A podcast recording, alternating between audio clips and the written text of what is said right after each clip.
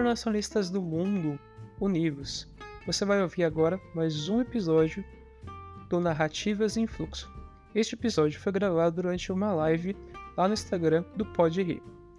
Esse episódio conta com participação de Leonardo e Júlia, em que entrevistaram o indígena e internacionalista Paulo Galvão. Bom episódio!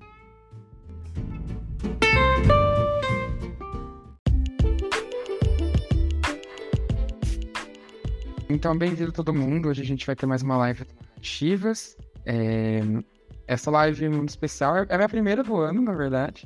Eu tava, fiz um hiato de lives e é a primeira da Júlia. Então, é a primeira live que a Júlia vai fazer com a gente.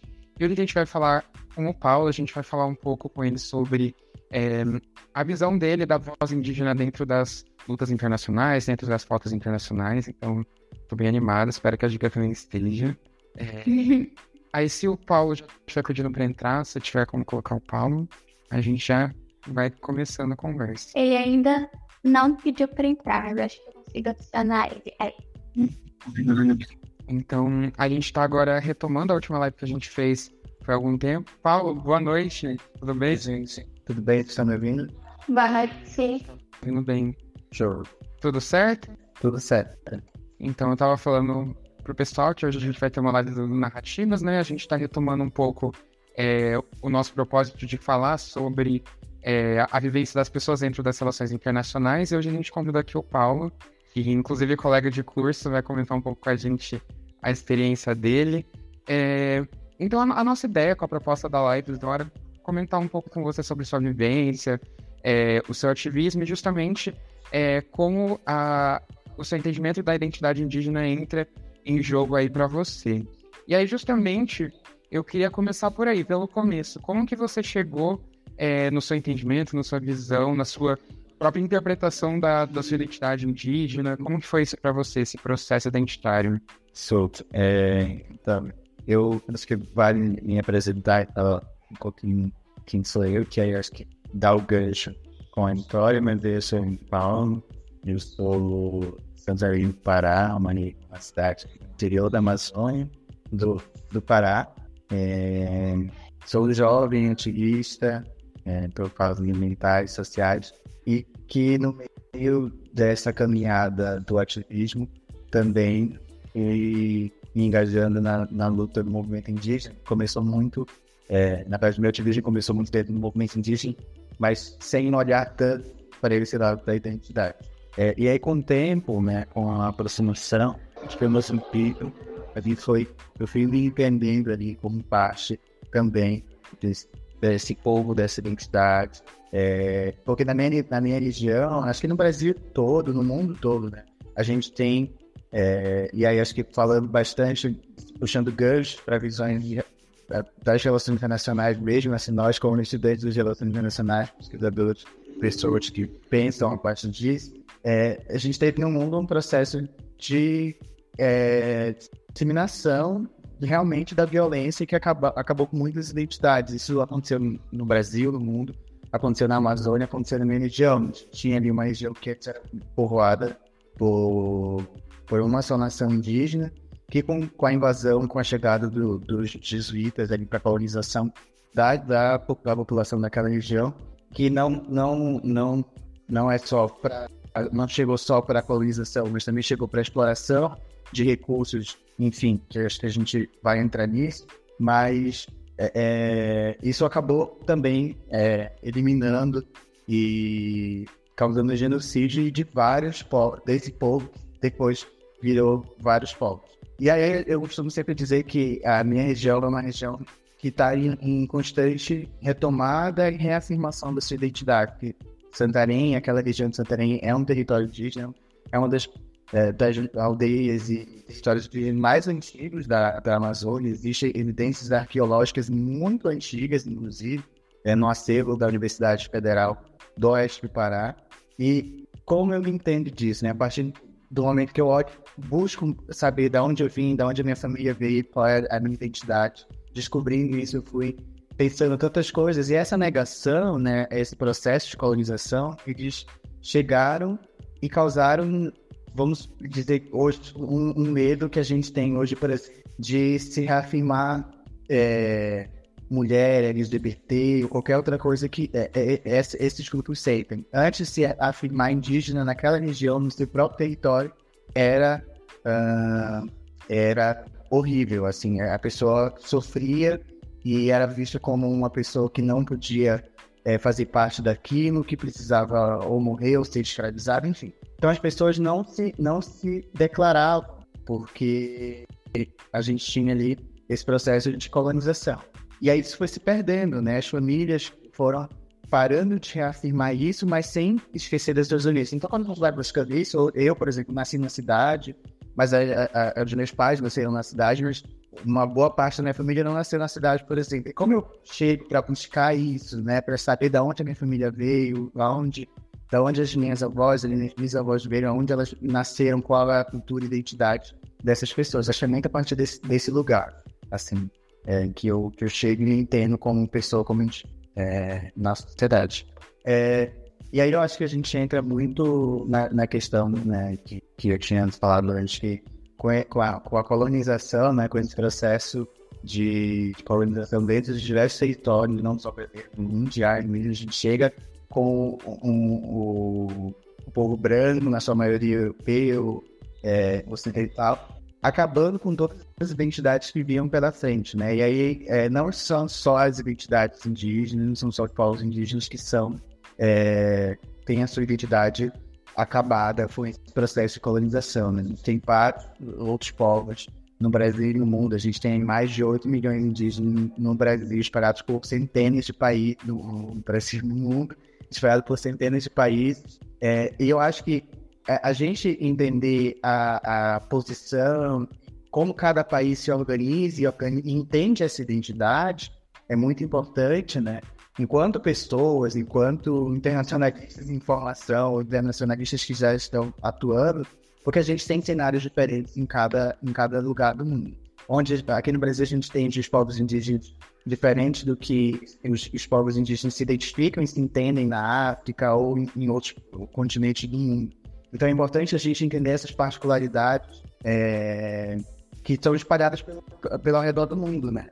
E, e não só entender, mas pro, procurar a, o ponto central, chave, que é comum entre todos esses povos e também se unir para essa luta, porque se a gente pensa em uma luta internacional, se a gente pensa em uma atuação internacional, não temos como, não temos como não dialogar com esses povos, e, e, aí a gente não fala só dos povos indígenas, a gente tem diversos povos tradicionais, não só esperados aqui no Brasil, no Brasil é, é mais de 20 povos tradicionais, no mundo são centenas, então a gente fala de representações de pessoas que precisam ter lugar de fala e ocupar espaços de tomada de decisão. Então, a gente entender essa identidade, entender que o mundo é tão diverso e tem é, a, a, etimologia das identidades, das culturas é, é, tão grande, tão. Enfim, a gente não consegue explorar tudo, né? Enquanto uma pessoa só. É, mas é, a gente começa por aí, né? Para entender tudo isso, a gente precisa é, partir do conceito da. Uh, que a gente tem, tem várias culturas, várias culturas diferentes se encontram, né? Esqueci o conceito agora. é, é isso.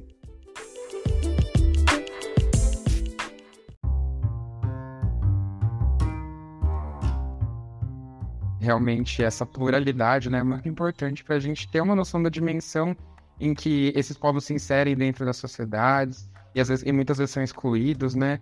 E justamente é, eu queria puxar para esse ponto que você comentou sobre o nosso papel como internacionalista, né?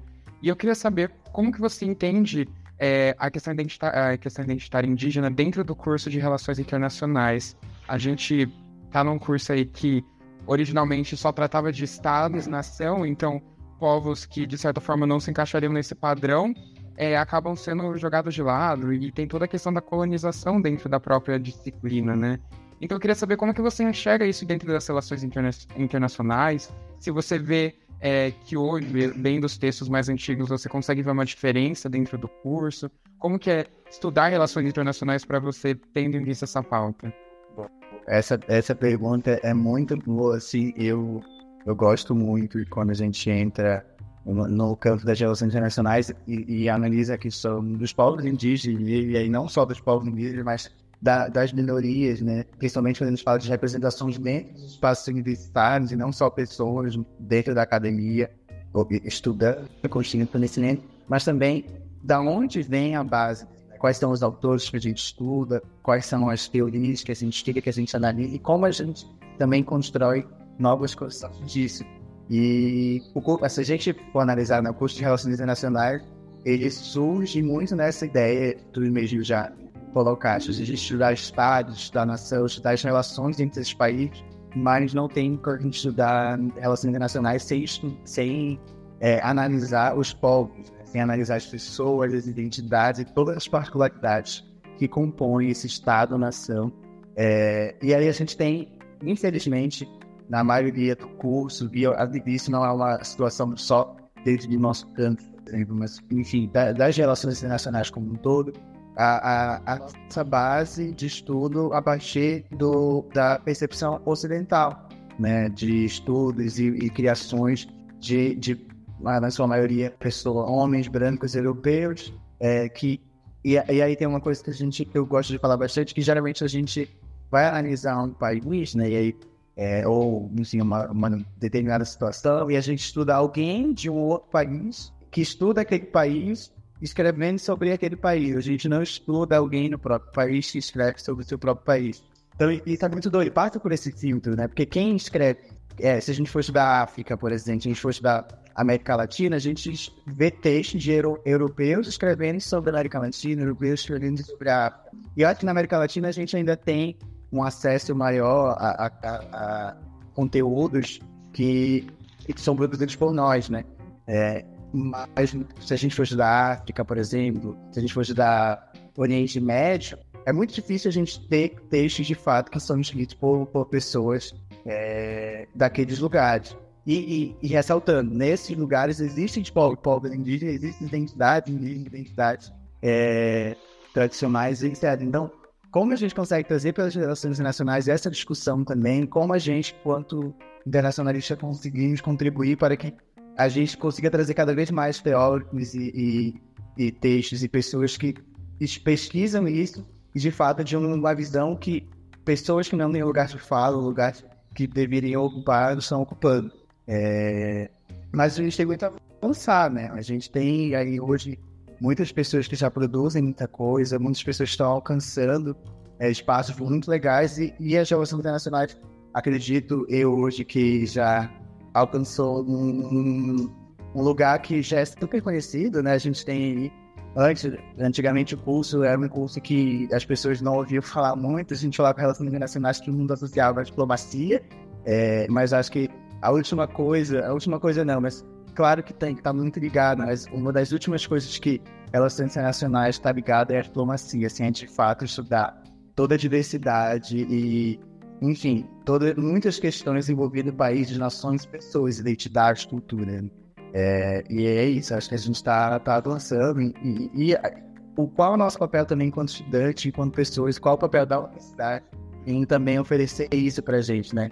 Oferecer esses diversos, esses olhares, para a gente conseguir ir alcançando também é, outros, outros caminhos. Show, nossa, muito legal essa questão, assim, eu realmente acho que o curso de Relações Internacionais está cada vez mais abrangente, não tão mais reduzido para essa questão dos estados. Eu acho que a gente tem caminhado muito nisso. E você tocou num ponto que eu achei muito interessante, eu queria destrinchar um pouco mais com você, que é essa questão da educação, né? O papel da educação.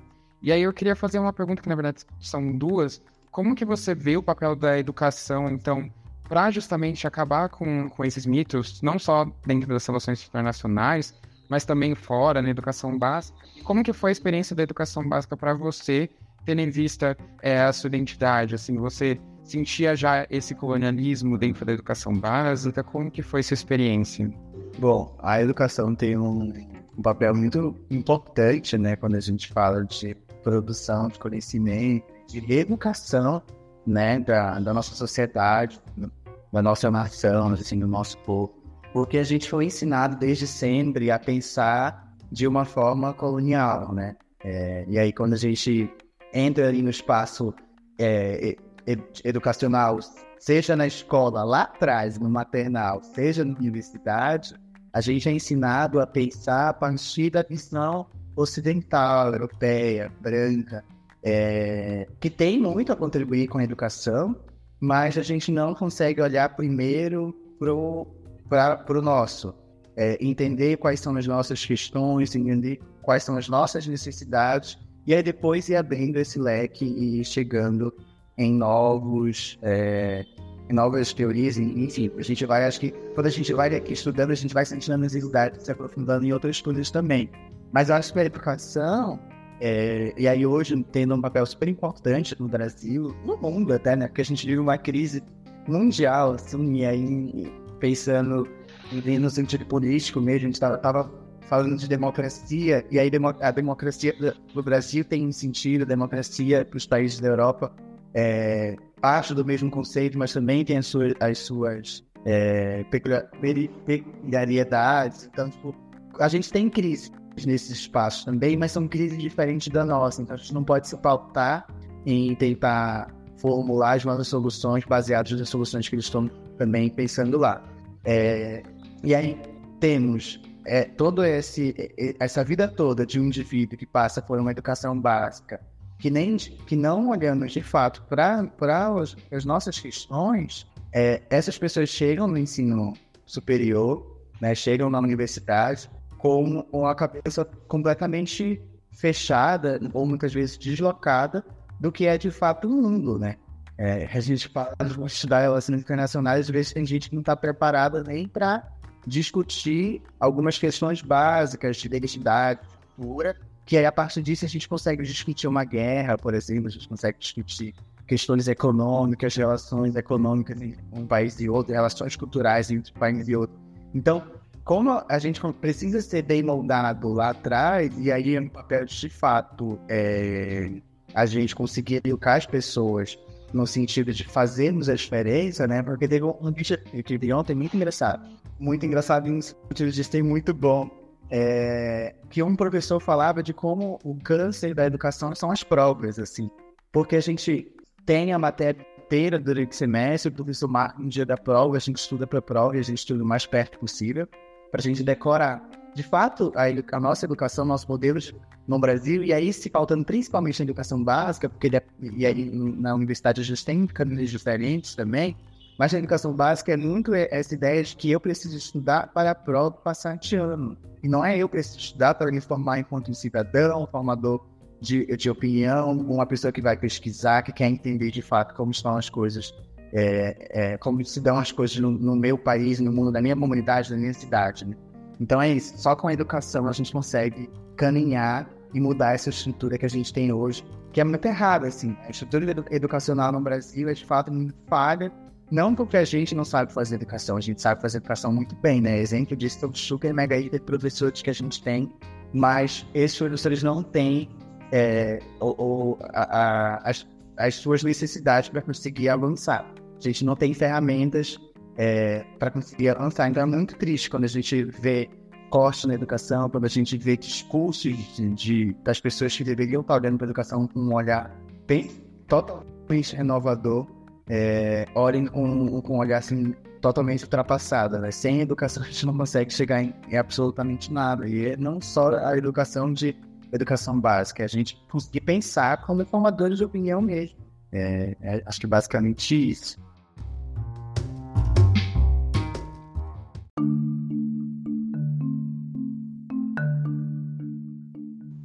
Você mencionou é, anteriormente um pouco sobre essa questão da identidade e a gente queria saber um pouco como você entende essa oposição entre identidade e nacionalidade. E aí eu, eu até falei ontem para algumas pessoas que eu não consigo mais olhar e ver algumas questões sem fazer as análises internacionalistas. Né? O que a gente fala de identidade, a não de nacionalidade, a gente pensa numa situação mundial, né? Eu, eu, eu, eu não, não quero ser um analista internacional que está analisando tudo com esse olhar. Mas é, é, eu acho que identidade está ligado muito ao pertencimento, né? Está ligado ao pertencimento ao lugar, a uma, todo um, um conjunto de, de, de, coisas que formam uma pessoa, que formam um indivíduo, um formador de opinião, uma pessoa que age a partir daquela identidade. E aí, é, é, Pensando nisso, a gente tem, por exemplo, pessoas que são se declaram no Brasil um problema grande, né, de uma boa parte da população se declarar parda e achar que é, é, tem uma identidade vinda de um povo branco, mas na verdade a gente tem uma é, essa população vinda de, um, de povos negros, indígenas, quilombolas, pessoas que foram escravizadas, enfim, tiveram diversos problemas. A gente enxerga a nossa identidade por, por muitas vezes não ter muitas das características físicas como uma identidade completamente diferente da que a gente de fato tem. Então a gente só consegue entender a nossa identidade quando a gente sente pertencimento. E aí, se a gente não sente pertencimento nem não. Ah, eu sou muito estranho para falar que eu sou indígena. Eu sou muito estranho para falar que eu sou negro. Eu sou muito estranho para falar que eu sou branco. Então eu sou pardo. Aí fica assim: o pardo é. Não tem identidade. Eu, a minha instante chegar, enxergar a pessoa que se declara parda como uma pessoa sem identidade. E não é o ele dessa. É como a pessoa foi ensinada a se colocar dentro da sociedade. Porque a gente tem muita gente que. Eu vejo muita gente falando comigo assim: ah, a minha bisavó era indígena, a minha avó é indígena e tal. E aí, quando a gente vem do espaço urbano, é, a gente se perde disso, né? A gente se perde dessas histórias. É, import... é de novo, entra a importância da educação para a gente ter isso guardado e conseguir também trazer isso para as pessoas. E não para as pessoas se afirmarem alguma coisa, as pessoas entenderem essa história, essa identidade a partir disso, né? É, e aí, quando a gente fala de nacionalidade, por exemplo, todo mundo se sente pertencente a um, a um território, né? A gente se sente pertencente ao Brasil porque estamos dentro do território brasileiro. Independente de qualquer coisa, eu me sinto brasileiro, independente da minha identidade, independente de todas as merdas que o Brasil faz. Eu me sinto uma pessoa do pertencente brasileira, amo a cultura, a identidade que o território tem, é, mas tem muita gente em outros lugares no mundo que não se sentem pertencentes àquele lugar onde vivem, né? Aquele lugar onde estão inseridos. E aí, politicamente, economicamente, culturalmente, né? E aí, entra muito mais nessa questão de não só de identidade, mas de, de, de nacionalidade, né? Como, como eu defino a minha nacionalidade? E aí eu acho que a gente entra em, outras questões, né? Tipo, será que os povos indígenas do Brasil, a gente tem mais, mais de 300 povos, será que esses 300 povos todos se consideram pertencentes à nacionalidade brasileira? Ou se a gente tem pessoas que não, não se sentem pertencentes à nacionalidade, mas eu acredito, assim, pela minha, pela minha percepção, pelas conversas que eu tenho, os povos do Brasil se sentem brasileiros, sim, e pessoas que são donos dessa terra. Né? Hoje se chama de brasileiros, mas a gente poderia chamá-los de da nacionalidade que talvez poderia, pudesse surgir lá atrás, sem o Brasil ter inventado, é, sem invadir. Então, são essas questões, assim, né?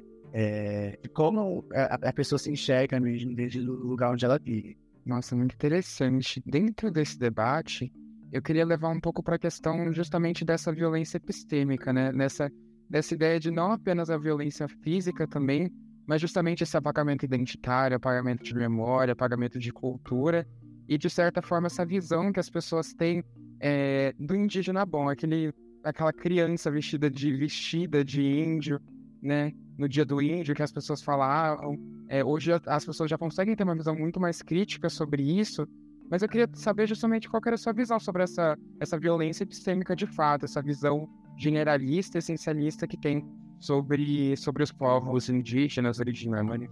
Boa, é, esse é, é um ponto bem, bem legal também, porque é isso, né? A gente tem aí por muitas fábricas, e aí de novo entrando na educação, de não conhecimento da nossa história, que dentro da educação a gente tem uh, atividades que relembram do índio, que aí a atividade na escola é pintar o rostinho das crianças e colocar um negócio de, de de EVA, não sei, enfim, um material lá de papelaria e as crianças colocam isso e muitas das vezes vão para casa, né, com isso. E aí chegam em casa e aí ele, as crianças, por terem a sua cabeça é, e ainda na flor da idade, pensando muito, chegam em casa contando como foi com os pais. E os pais também não têm acesso àquela informação, chegam, compactuam com isso, o que acham legal. É, só é muito doido quando a gente tem isso dentro dos espaços de educação, tem isso dentro dos espaços políticos, tem isso dentro de todos os espaços que constituem o Brasil e o mundo. Porque a gente pensa, no, no de fato, nessa violência que ela, por muito tempo, é, foi física, né? Desde a invasão, por muito tempo foi, foi física, mas a partir do momento que a gente começou a se estruturar que a estrutura política atual que a gente tem no Brasil hoje começou a ser uma, uma, uma violência de política contra os corpos dos povos contra os corpos da minoria. E aí não só colocando os povos indígenas nessa situação, mas a gente consegue abranger para as minorias que, que vivem no Brasil. Né? É, e aí esse projeto hoje fere muito mais a identidade, os direitos, as questões é, identitárias, étnicas desses povos do que de fato seus corpos. Acho que, claro, e não esquecendo, não invalidando que, enfim, todos os dias a gente tem lideranças sendo violentadas dentro do território, isso é, é, é principalmente nos últimos anos, o Brasil tem liderado de, é, dos países que mais matam, assassinam não defensores ambientais, a gente sabe que, na sua maioria, os defensores ambientais são os povos indígenas que estão dentro desse território, mas esse projeto é de uma violência constante dentro dos espaços políticos do Brasil, né? dentro dos espaços políticos mundiais. Se a gente fala do maluco internacional, a gente tem aí vários sistemas internacionais que é, pensam também em soluções, mas essas soluções elas são pensadas totalmente rápido, porque a gente não tem pessoas é, para pessoas, nesse caso, pessoas indígenas, para pensar em e pensar numa solução. Então, é de fato todos os dias o Congresso Nacional Brasileiro, por exemplo, pensando em políticas que excluem os povos indígenas, excluem a, a minoria brasileira. E eu acho que, na, assim, na minha visão, essa é uma das piores violências que existem dentro do, da, da, das, das, violências, né? Porque a gente destrói. Se a gente quer destruir um povo, a gente começa destruindo a sua identidade e a sua língua. Começa.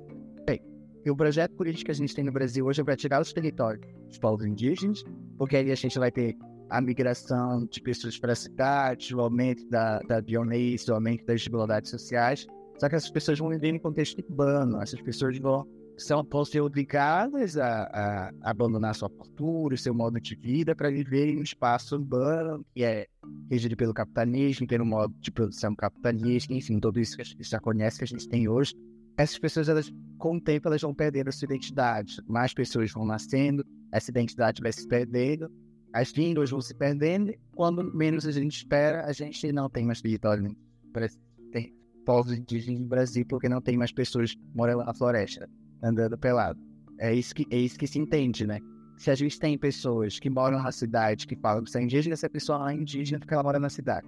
Aí a gente tem pessoas dentro do território, é, preservando e cuidando daquele lugar, são pessoas muito atrasadas que não querem desenvolvimento. Então a gente não chegou ainda nesse consenso de que, de fato, a gente quer.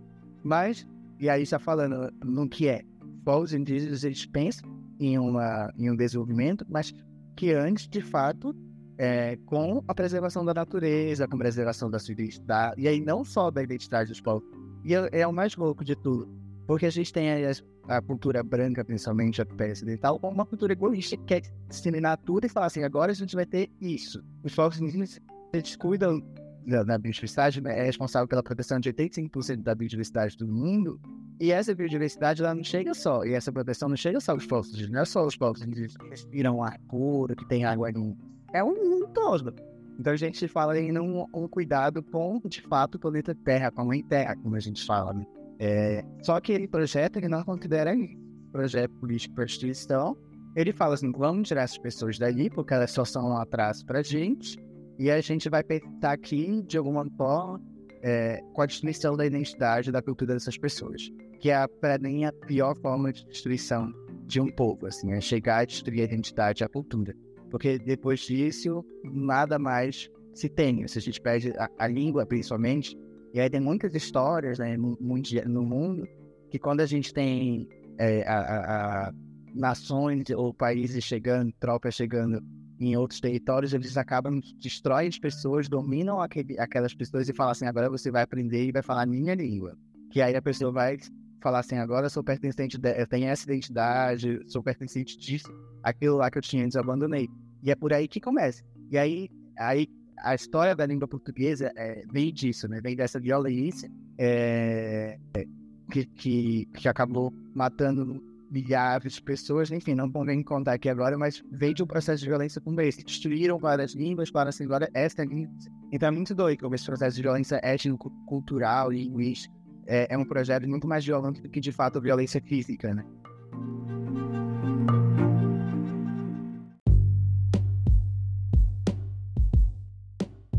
Ainda nessa questão de proteger a identidade indígena e proteger a língua, como você acha que as redes sociais estão impactando uh, o ativismo indígena atualmente? Boa.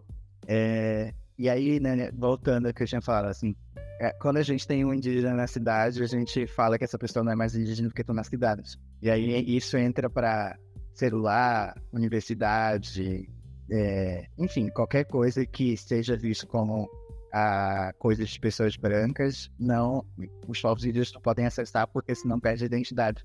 E aí tem um, uma frase que eu gosto muito é, de vários líderes que, que falam assim: a gente evoluiu tanto que a gente consegue se adaptar à cultura e às coisas do branco sem perder a nossa identidade. Mas o branco, para pensar em uma nova coisa, ele precisa destruir tudo. Então não consegue me ver como uma dualidade ou uma, uma, um, um mundo multicultural. É, e é, nos últimos anos, principalmente, né, com essa era tecnológica que a gente vive agora, principalmente entre a juventude, a gente tem um avanço muito grande da, dos povos indígenas, sobretudo da juventude no espaço é, das redes sociais, né? É, do ativismo é, digital mesmo. Principalmente durante a pandemia, denunciando muitas coisas, e, e aí esse, essa, esse modo de ativismo digital, de denúncias, ele não surge só agora, né? na verdade, muitos outros processos, é, muitos graves, guerras e, e conflitos, enfim, mundo afora, desde o desenvolvimento da tecnologia, como a gente teve jornais e, e coisas ligadas no mundo inteiro, a gente tem escândalos aí que a ideia é vamos tentar jogar isso na mídia porque vai dar visibilidade, né? E tem vários conflitos, né? A gente tem vários conflitos aí, e aí conflitos entre, entre países que não chegam nas mídias mundiais, ou que falam uma vez ou outra quando está muito os conflitos na África, por exemplo, que continuam até hoje muitos conflitos, não aparece todos os dias na televisão, ou pelo menos uma vez por semana, ou pelo menos uma vez por mês. Mas a guerra na Ucrânia, desde quando começou, sempre tem uma pauta que fala sobre a guerra na Ucrânia. É... Então é isso, assim, a gente tem a mídia hoje como esse espaço também de discussão, mas que não é alcançada para todo mundo. E se a gente não tem nessa mídia tradicional esse espaço, a gente usa das redes sociais, que também hoje é uma ferramenta que explode demais é, esse, esse lugar para chegar e denunciar muitas coisas. Então, e não só para denunciar, né? A gente usa as redes sociais como agora, que a gente está usando. Para também ser um espaço de construção de, de conhecimento, para ser um espaço onde as pessoas vêm, se informam, pensam é, em coisas diferentes, têm acesso a informações diferentes, e a partir disso vão pesquisar mais coisas, enfim. Então é um espaço também onde a gente constrói conhecimento, é um espaço onde a gente denuncia coisas e, é, e as redes sociais têm sido a comunicação como um todo, sido uma, uma grande ferramenta de luta de fato, dos povos indígenas nos últimos anos. E aí, é, colocando para situações do Brasil, né, para várias situações do Brasil que envolvem território, povos indígenas. Né? Hoje a gente quer fazer denúncia nos primeiros lugares que a gente faz é nas redes sociais, porque a gente sabe que o alcance é maior. No entanto, uma coisa que eu tava, que eu até citei em uma outra entrevista há um tempo, que a, esses conteúdos eles também não chegam em espaço. Tem em plataformas que estão acessadas por milhões e milhões de pessoas, é, mas que como essas plataformas também têm ferramentas para filtrar é, isso, né? Chega para um determinado grupo. E geralmente esse determinado são pessoas que já sabem minimamente alguma coisa sobre esse assunto. É, o algoritmo entrega isso para pessoas que já sabem mais ou menos alguma coisa, já ouviu falar, mas não entrega de fato isso para uma pessoa que nunca ouviu é, e que precisa saber de, de, algumas coisas. Então, é como também é, as redes sociais e essas, essas plataformas precisam apoiar e de fato, trabalharem para que a informação de fato chegue, sabe? Não chegue só para mim, porque às vezes a gente acaba falando assim, poxa, teve um engajamento legal, mas a maioria das pessoas visualizaram, viram as coisas, são pessoas que já têm mínimo conhecimento disso. É, e não de fato chegou para as pessoas que não, tem, não tinham nenhum conhecimento prévio. É, então, a, a, a, comunicação ela vem com, com uma ferramenta muito mas a gente tem que saber usar também, porque senão a gente é dominado por ela. É, completamente. A gente que está aqui nesse frente de redes sociais também, a gente entende dessas questões. É, você falou sobre a questão é, das lutas, né, de todo o ativismo dentro é, dos movimentos indígenas, todo esse ativismo digital. E eu queria saber, assim, agora que a gente acabou de passar por esse desgoverno, como que você entende as diversas lutas que existem é, pela pauta indígena e dentro de outras, outras pautas também? É, como que você entende as diversas lideranças, né, do movimento indígena hoje em dia? Como que essa luta tá, né? Como que isso tudo tá acontecendo? Qual é a sua visão sobre isso? Boa. É, a gente teve, de fato, momentos muito turbulentos nos últimos oito anos, seis anos, oito, seis anos, né, desde o golpe. É, mas nos últimos quatro anos, principalmente, assim, foram foram, foi um pesadelo, assim, eu diria, e não só para o Brasil e para as pessoas que de fato constroem a nacionalidade desse povo, a identidade desse, do, do que é o Brasil. É, a gente passou por momentos de muito conflito. É, tivemos aí ano passado um ano completamente é, polarizado. Em todos os espaços que a gente ia, não tinha como a gente enxergar a divisão que a gente tinha, né, social, enfim, qualquer tipo de divisão, sem ser uma divisão polarizada, porque a gente tinha dois extremos muito fortes, né? O discurso bolsonarista chegou com uma força gigante que lá em 2018 talvez a gente não imaginava que ia tomar toda essa proporção. Pelo menos eu não imaginava. Assim, eu fiquei completamente é, sem chão quando em 2018 saiu o estado das eleições. Eu falei assim, putz, a gente tem isso agora. Mas não fazia ideia, mas a gente também não fazia ideia que havia uma pandemia. É, mas enfim, muitas coisas a gente não fazia ideia e que realmente nos surpreenderam, assim. O Brasil superou muitas coisas.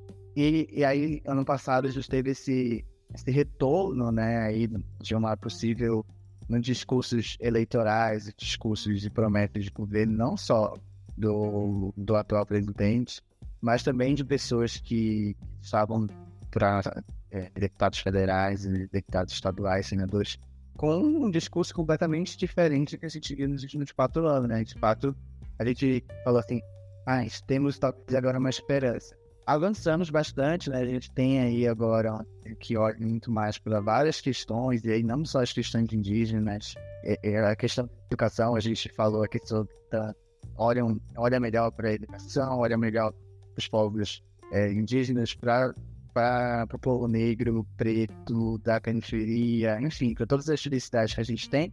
No entanto, a gente também tem um cenário crítico ainda da política brasileira, porque, como eu falei, é uma estrutura política que foi feita para destruir muitas coisas. E não foi porque a gente mudou de presidente que a gente muda completamente e agora vamos viver todo paz, porque não. O Congresso Nacional tá um caos, a gente tá pegando fogo. É, e, e, é isso, assim.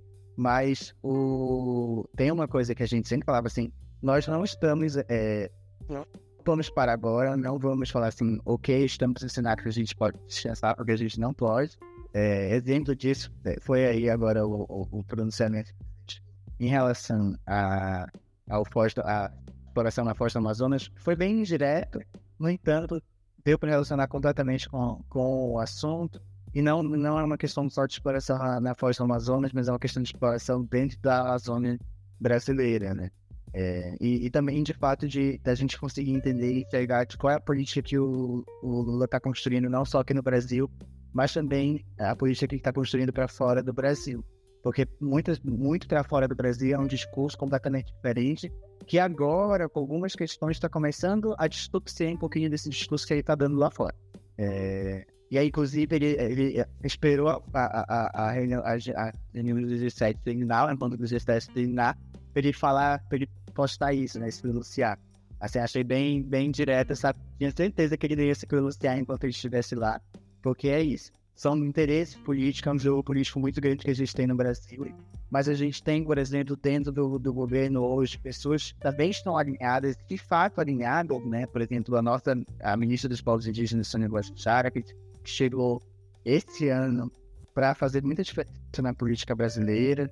É, no entanto, a gente também já está tendo algumas, algumas movimentações dentro do Congresso Nacional com uma medida que vai é, desmontar uma boa parte de alguns ministérios, tanto do Ministério dos Povos Indígenas como do Ministério do Meio Ambiente também. Então, por isso que eu estou falando, o Congresso Nacional está pegando fogo.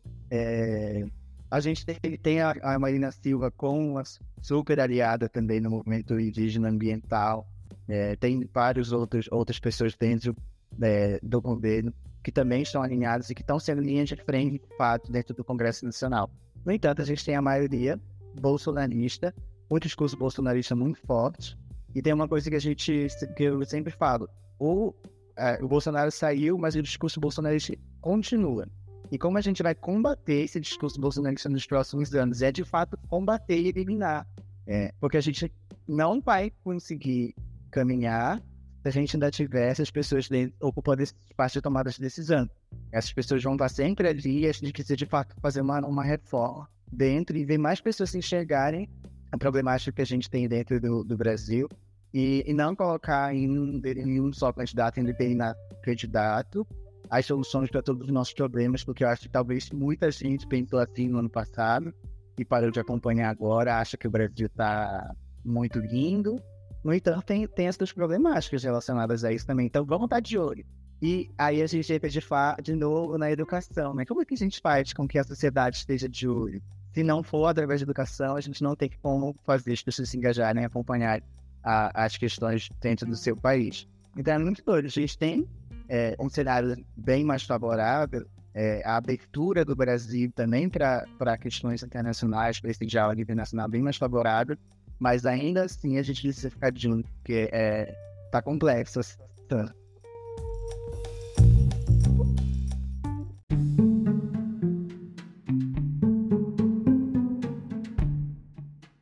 Ano passado você foi na COP27 e seria melhor se você pudesse compartilhar um pouco com a gente o que você fez exatamente lá, quais foram as suas atribuições e a sua percepção geral do evento, como foi participar desse espaço.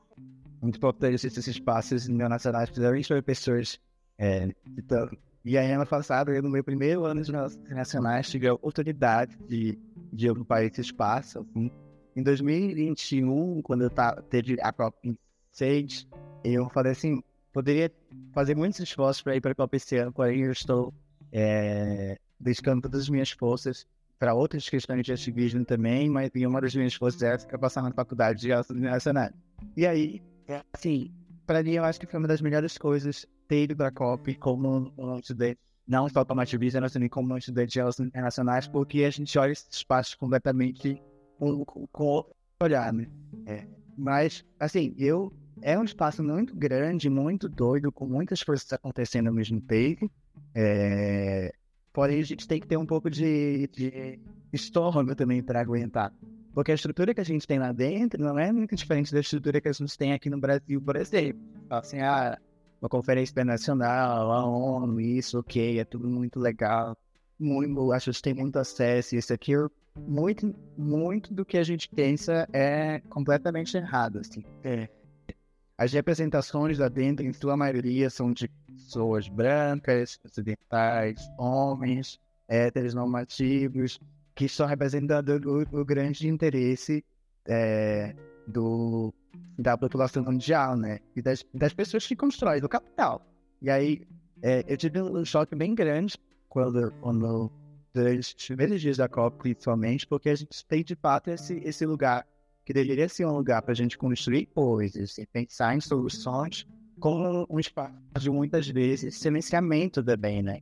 É, desses povos. Porque, por exemplo, o Brasil ele começou a ter uma, uma representação dos povos indígenas, na verdade, das minorias, a partir de 2021, a partir de 2019, 2021, né? Não, não teve copo por causa da pandemia. 2019, 2021, a gente teve o Brasil aí com, com representação é, uma diversidade nas representações, e aí a gente de 2019, os povos indígenas, várias organizações é, negras, periféricas, quilombolas, enfim, uma diversidade muito grande ocupando esse espaço, construindo coisas, até porque era um espaço também de, onde o Brasil se colocava como um, uma grande potência mundial para diversas questões, e, e o governo federal, quem deveria estar dialogando isso, não estava interessado em dialogar. Exemplo disso é a gente tem dois espaços no Brasil é, na COP durante todo o governo Bolsonaro. Nas três COPs que teve durante o governo Bolsonaro, a gente teve o stand do Brasil oficial do Brasil, do governo, e o, o Brasil Hub, que era o espaço da sociedade civil brasileira, onde se juntavam diversas organizações, uma ou outra, uma ou outra pessoa que era representante, que, que era do governo, é, que tinha as suas os seus alinhamentos com o movimento e participavam também das coisas desses espaços. É, agora, esse ano, a gente pensa que a gente vai ter um só espaço no Brasil, onde a gente vai estar competindo sociedade civil e o governo, então é, tem essa questão também. Mas, por exemplo, muitos, muita, muitas questões eram debatidas no espaço da sociedade civil na COP e muita gente estava interessada em, em saber como podia atuar, como podia ajudar, como podia ajudar os povos indígenas. Então, participar dessas negociações também são importantes. É, a gente, enquanto observadores, não conseguíamos de fato chegar nos espaços onde aconteciam as reuniões do chefe de Estado, mas a gente ficava por perto, acompanhando tudo, sabendo o que estava rolando. A segunda semana é a, a, semana de negociações, então a gente tem na primeira semana a chegada, a gente começa a falar um pouco da situação, do que, do que etc, etc. Na segunda semana são as reuniões com os é, é, para tomar as decisões de fato, né? Que aí sai o documento oficial. No ano passado, por exemplo, na, no documento oficial final, tinha, é, tinha uma questão que falava sobre povos indígenas, é, sobre é, preservação de territórios, etc, etc. Só que essa, essa resolução ela foi eliminada no último dia. E o documento foi assinado sem isso, por exemplo. Então, também são jogos de interesse muito grande, né? É, imagina se a gente não tivesse lá dentro para colocar questões que precisam ser debatidas, porque aí, e aí não entra só questões tipo, queremos pensar em, em soluções e políticas para os povos. A gente quer pensar em soluções políticas e caminhamentos para pensar no desenvolvimento, para pensar em um, um, caminho que seja muito mais sustentável para o mundo, né? A gente tem aí os povos indígenas desenvolvendo vários modelos que, já, que são tão sustentáveis e que de fato são exemplos que podem ser implementados. A gente sempre fala que os povos indígenas têm a solução para o problema. Só precisa que essa solução chegue. E é claro que essas soluções elas vão precisar de adaptações nesses diferentes espaços. É, então é isso, né? É também ter esse diálogo e falar com as pessoas que de fato são atingidas, né? Porque nos últimos anos, principalmente, ano passado e esse ano a COP está é, ligada no, no, na transição energética. Não diferente, a COP tá, ano passado foi no Egito, um país né, completamente diferente do que estava acostumado a ter a COP, um país também que, que, que tem muito petróleo ligado ali e a produção de, de combustíveis fósseis. Lá no nosso dia, esse ano a gente vai ter nos Emirados Árabes Unidos e Dubai, que também é um país muito ligado a petróleo, Inclusive, o presidente da Copa esse ano é um dos maiores, é um, um CEO de uma das maiores, maiores petrolíferas do mundo. Então é, é, é, isso, né? Assim, são questões muito, muito contraditórias, mas que não é por isso também que a gente vai abandonar tudo, porque a gente sabe que são momentos conturbados que a gente passa, mas que a gente consegue também sair disso é, e pensar num cenário muito mais diferente, né?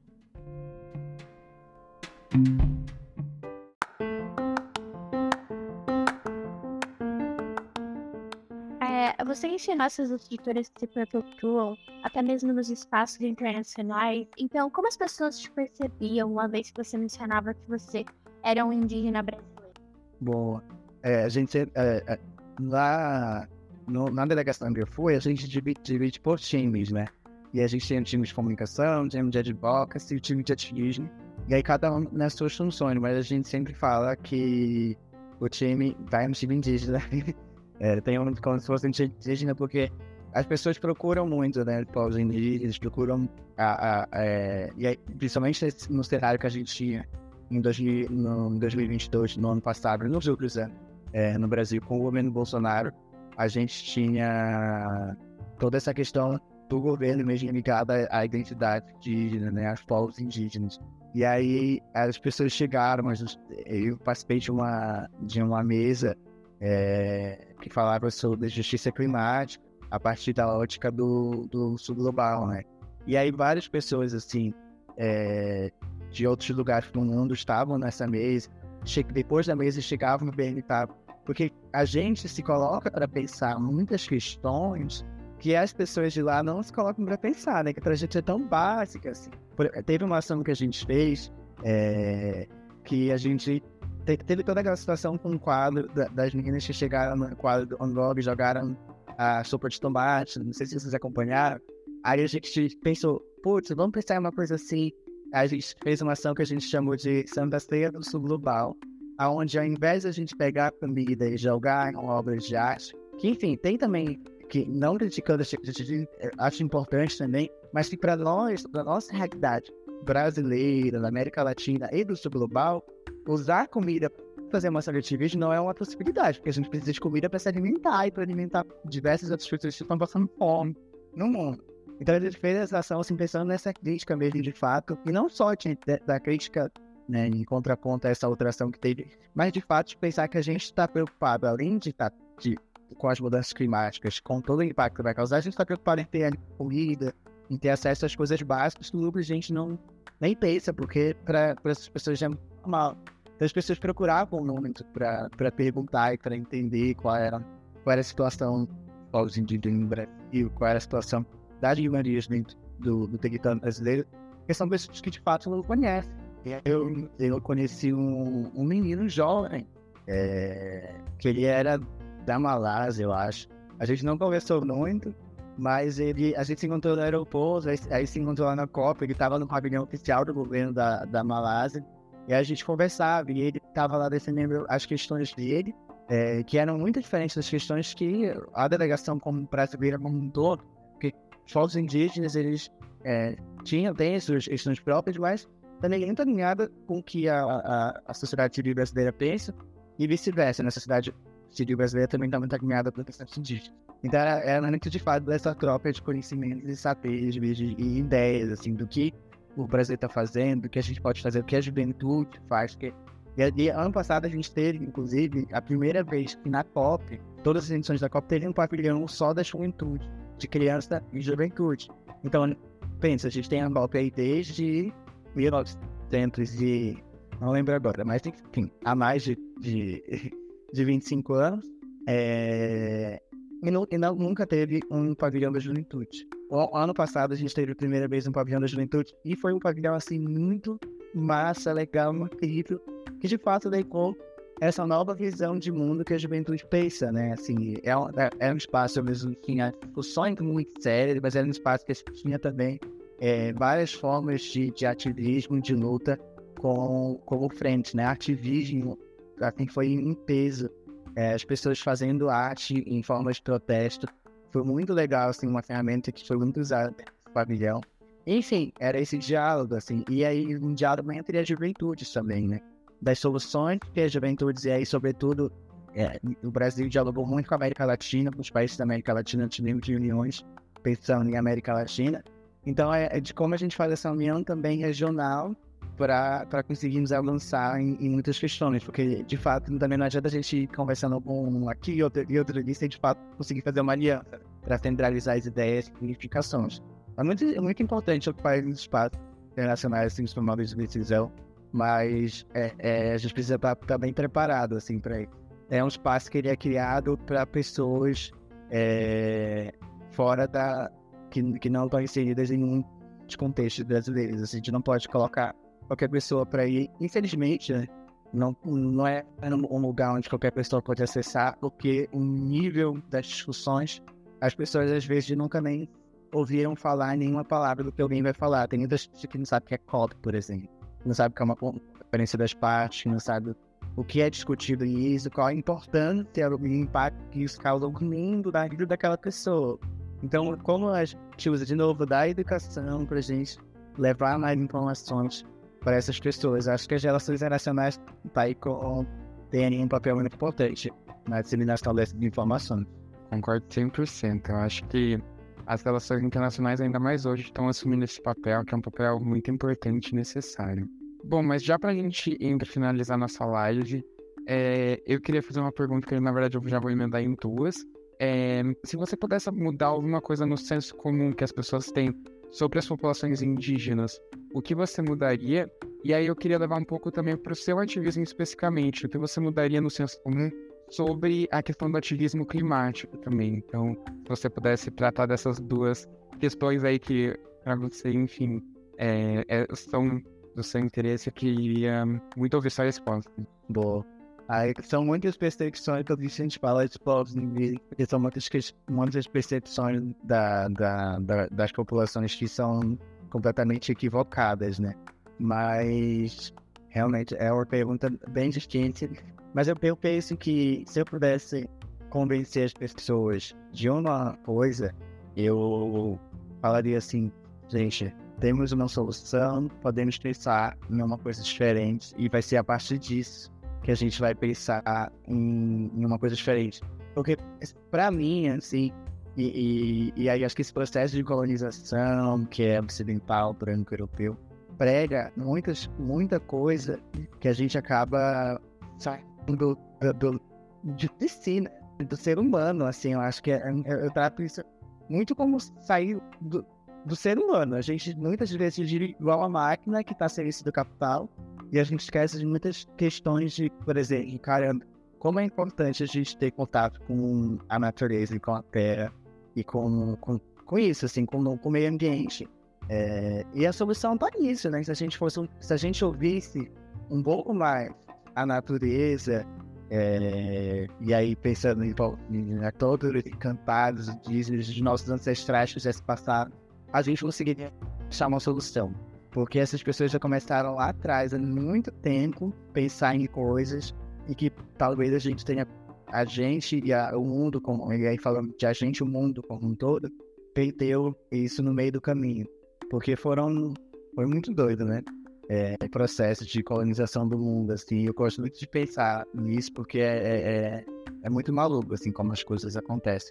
Sobre o meio climático, é, gente, energia é uma coisa que a gente precisa discutir muito.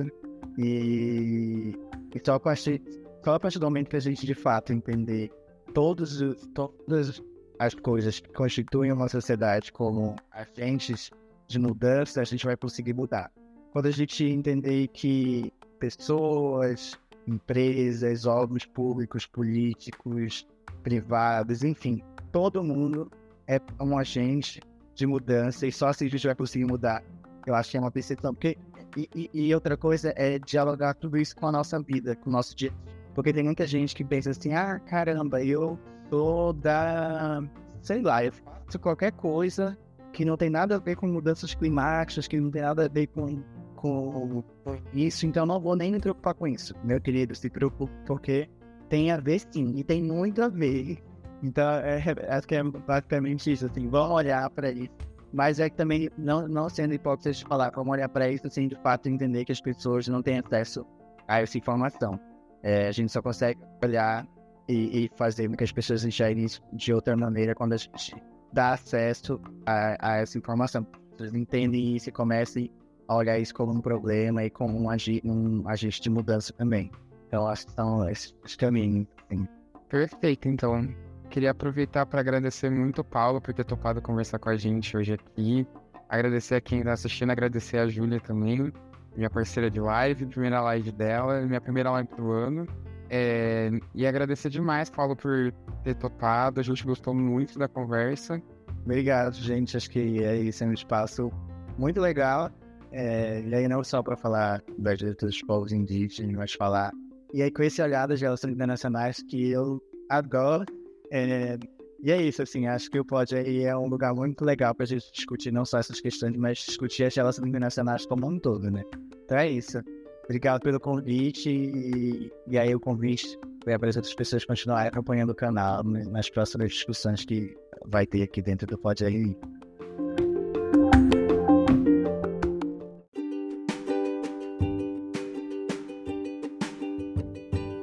Muito obrigado por ouvir mais um episódio do Pod RI, um projeto realizado em conjunto com o Labre, o Laboratório de Relações Internacionais da Unesp de Franca.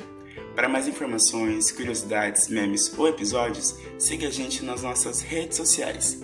Para além disso, não esqueça de dar uma olhadinha aqui na descrição do episódio, onde a gente sempre deixa alguns links relacionados ao tema da vez.